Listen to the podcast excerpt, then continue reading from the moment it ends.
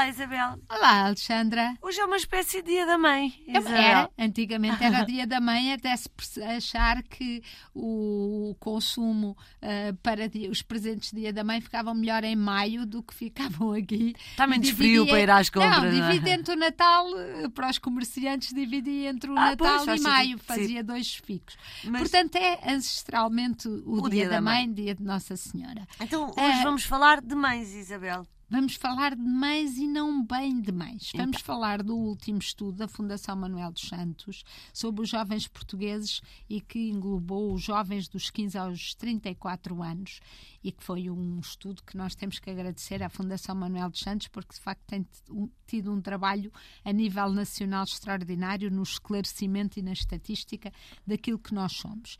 Então, eles concluíram que uh, basicamente Uh, os miúdos, e 57, eu estou a chamar miúdos, até aos 34 é um bocado longe, mas pronto. Uh, eu, eu, conheço muitos que, que ainda, que 57% destes jovens ainda vivem com os pais.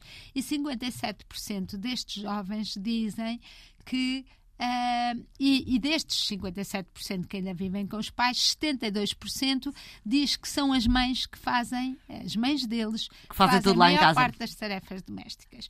E eu pergunto-me, neste dia de Nossa Senhora, neste dia da mãe, mães, o que é que vocês estão a fazer às vossas filhas e aos vossos filhos? E às Porque, noras! Facto, e às não, noras! Não, exatamente! e às noras do futuro! Porque, afinal, tanta coisa da mudança, da mudança de comportamentos, etc etc. Mas não há dúvida nenhuma que quem forma e formata uh, o, que, o que é a normalidade da divisão das tarefas domésticas em casa é a casa de onde estas pessoas saem. Claro. E, portanto, há uns tempos, uma, uma mulher. Em Itália uma... até há um nome para isso, mamona. Pronto, já há pouco tempo uma mulher perguntou ao Papa, Papa Francisco, o meu filho nunca mais sai de casa, isto no meio do, da, da, Praça de São Pedro, e ele voltou-se para trás e diz: pare de lhe engomar as camisas.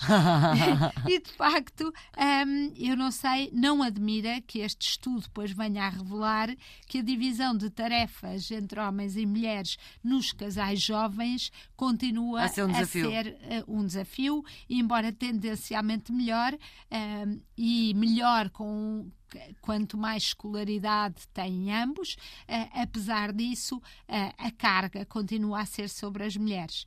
Oh, Isabel, mas agora vamos lá falar um bocadinho Pronto, sobre isso. Agora já protestamos, agora, agora vamos desconstruir, agora vamos desconstruir tirar uma umas espinhas disto, tirar umas espinhas disto. Já não temos muito tempo, mas, mas, mas temos que falar disto. Este estudo diz uma coisa que os homens têm a percepção que fazem muito mais coisas em casa do que uh, fazem do pelo menos metade, metade das coisas, casa, enquanto, enquanto, elas dizem que fazem três vezes, três mais, vezes mais do que, que os eles. Homens.